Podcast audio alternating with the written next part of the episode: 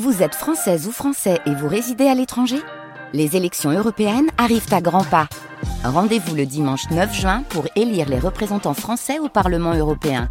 Ou le samedi 8 juin si vous résidez sur le continent américain ou dans les Caraïbes. Bon vote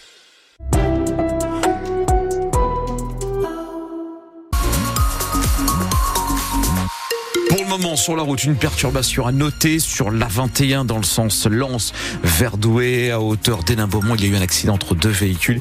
Il y a 4 km de retenue à l'arrière, un trafic qui commence à se charger, notamment sur la 1 à Carvin et sur la 25, mais aussi sur la 23 hauteur d'Orchy. Attention, il y a du monde ce matin. Thomas, la météo avec vous. Météo assez grisailleuse aujourd'hui. Quelques éclaircies pourraient percer cet après-midi, mais ça va rester bien nuageux avec même quelques brumes et brouillards légers qui persistent ce matin pour les températures entre 3 et 7 degrés dans la matinée, entre 9 et 10 degrés cet après-midi. Thomas Schoner, les agriculteurs du Nord et du Pas-de-Calais entrent dans leur deuxième semaine de mobilisation et leur objectif dans les prochains jours, c'est Paris. C'est le mot d'ordre des syndicats FNSEA en tête, bloquer les autoroutes menant à la capitale. Les annonces de Gabriel Attal la semaine dernière n'ont pas répondu à toutes les attentes. Dès aujourd'hui, des agriculteurs vont donc converger vers Paris. Ils prévoient ensuite de se relayer pour tenir le plus longtemps possible. Simon Hameux est le président de la FRSEA, la FNSEA au niveau de la région Hauts-de-France. Je pense qu'il serait préférable pour tout le monde que la semaine soit décisive. Si on regarde bien dans les frigos sur Paris, un jour et demi à deux jours de réserve. Pas bon courage pour les Parisiens. On tiendra le temps qu'il faut. Tout, le monde n'accepte pas euh, notre méthode d'action, mais euh, quelle autre méthode pour se faire entendre aujourd'hui, malheureusement? Forcément, ça apportera des, désagréments. Hein. Je pense que le blocage euh, des différentes autoroutes qui ont eu lieu dans le Nord pendant plusieurs jours, ça forcément apporter des désagréments. C'est pas forcément le citoyen qu'on veut toucher, hein, encore une fois. Hein. c'est le gouvernement et le chef de l'État.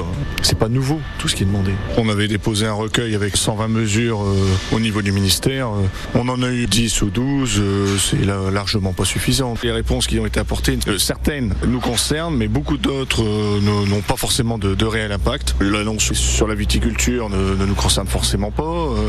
sur le sujet de l'eau, ça concerne certains secteurs, mais pas d'autres. Et sur l'élevage, Paris, rien. Il faut arriver maintenant dans les annonces concrètes. Paris est donc désormais dans la ligne de mire des agriculteurs, mais les actions locales vont dans le même temps se poursuivre. Hier soir, du fumier et des bottes de foin ont par exemple été déversées au Quénois devant la bâtiment, devant le bâtiment de l'Office français de la biodiversité. Ce matin également, à partir de 9h, des tracteurs sont attendus sur l'autoroute A16 à hauteur d'étaples de Waïbocan et Disque pour encadrer cette mobilisation qui se poursuit en cette deuxième semaine de mobilisation. Le gouvernement hier a annoncé que 15 15 000 policiers et gendarmes allaient être mobilisés.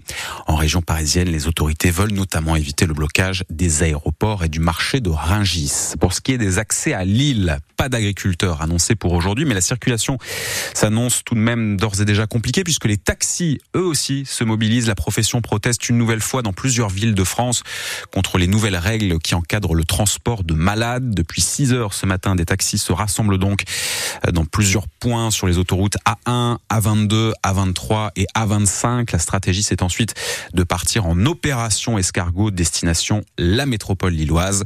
Le départ du cortège, euh, des cortèges, selon un chauffeur euh, qui est mobilisé actuellement sur l'A1 à Dourges, est prévu pour 7h30, donc dans une petite demi-heure. Et bien sûr, on suit tout cela avec attention hein, sur France Bleu Nord et sur France 3 Nord-Pas-de-Calais. 7h04 sur France Bleu Nord.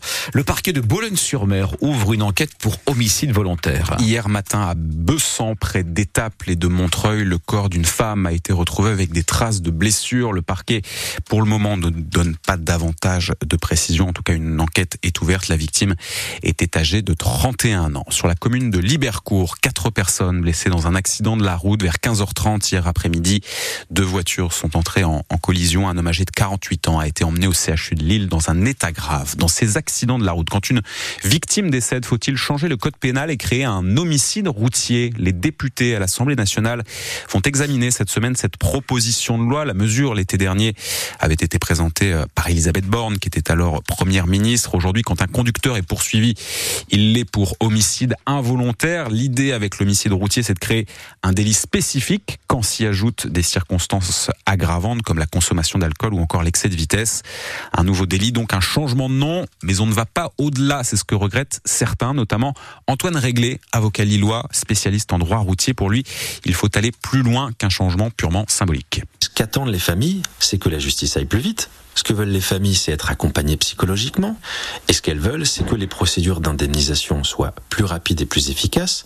Sauf que tant qu'on n'a pas l'enquête, on ne peut pas avancer sur l'indemnisation. Donc tout est imbriqué. Améliorer les choses, c'est facile parce que il suffit de prendre parfois des circulaires, c'est-à-dire le ministre de l'Intérieur prend une circulaire et il dit aux gendarmes et aux policiers vous allez me prioriser le traitement des dossiers d'homicide routier et de blessures involontaires. On l'a vu avec les violences conjugales. Le parquet de Lille est en pointe là-dessus. À Lille, on audience maintenant moins de deux mois des dossiers de violences conjugales. Mais il faut encore plus d'un an pour dire à des familles qui ont tout perdu, on va juger l'auteur. Donc allez vite, c'est possible. Ça demande une volonté politique qui n'est pas seulement la politique du symbole, comme on le voit avec l'homicide routier, mais une vraie politique concrète. Et ça, pour le coup, il y a une vraie déception. Antoine Réglé, avocat lillois spécialiste en droit routier. Ce délit d'homicide routier donc examiné à l'Assemblée, les députés doivent également reprendre aujourd'hui l'examen d'un texte qui encadre les locations de meublés touristiques type Airbnb. Le texte avait déjà commencé à être examiné en fin d'année. L'une des mesures de cette proposition de loi euh, veut réduire notamment l'abattement fiscal qui est accordé aujourd'hui aux propriétaires qui louent euh, leurs biens sur des plateformes type Airbnb. France Bleu Nord, il est 7h06 et en football, les N'avaient pas encore gagné depuis le passage à la nouvelle année. Bah, c'est désormais chose faite. Oui, dans le cadre de la 19e journée de Ligue 1 hier, le Racing Club de Lens s'est imposé à Toulouse. Une victoire 2-0 avec un but signé David Pereira d'Acosta. Ça, c'était à la 41e minute et surtout ce but signé Andy Diouf. C'était à la reprise 55e minute. Le milieu de terrain a marqué les esprits hier soir, Guillaume, Guillaume Dressler. Sûrement le meilleur match de la saison pour Andy Diouf, omniprésent dans l'entrejeu soi, Une prestation bonifiée par ce bijou. Pereira d'Acosta, premier poteau, dégagé par Nicolas Hyssen, récupéré par Diouf. Oh la lucarne! Oh la lucarne! Exceptionnel le premier but de la saison pour le milieu recruté l'été dernier, une libération saluée par Florian Sotoka. On connaît les qualités de Andy et, euh, je trouve que ce but euh, l'a libéré parce que voilà, il nous a fait vraiment une très grosse euh, deuxième mi-temps. On savait le potentiel qu'il avait dans ses prises de balles, dans sa capacité à faire mal à l'adversaire et c'est ce qu'il a fait ce soir. Je suis très heureux pour lui parce qu'il a eu des périodes plus compliquées en première partie de saison. Mais voilà, il n'a pas douté, il n'a pas lâché et ce soir il est récompensé. Recruté l'été dernier, Andy Diouf a mis du temps à s'imposer dans le milieu de terrain mais n'a jamais baissé les bras. Salue l'entraîneur adjoint Lilian ah, il a récupéré des ballons, il a amené des ballons vers l'avant, il a porté le ballon euh, très haut et il nous a créé aussi des décalages et puis il a tenté plein de choses. C'est positif, mais encore une fois, c'est une récompense qu'il mérite au vu du travail qu'il donne chaque semaine à, l'entraînement. Après avoir mis du temps à sortir de l'ombre de Seko Fofana, Andy Diouf pourrait bien illuminer la seconde partie de saison du RC Lens pour aller chercher l'Europe. Guillaume Dreschler face à cette victoire, grâce à cette victoire face à Toulouse, lancé et donc ce matin huitième de Ligue 1 à trois points désormais euh, de Lille, le LOSC qui n'a pas pu faire mieux hier qu'un match nul, zéro partout face à Montpellier en fin de première mi-temps. Les Dogs euh, ont été réduits à, 10, ils peuvent dire merci à leur gardien Lucas Chevalier qui a arrêté tout de même hier sept frappes Montpellier-Rennes. Dans Tribune Nord ce soir, Sylvain Charlet et ses invités reviendront bien sûr sur les matchs du week-end clôture hier de cette 19e journée de Ligue 1.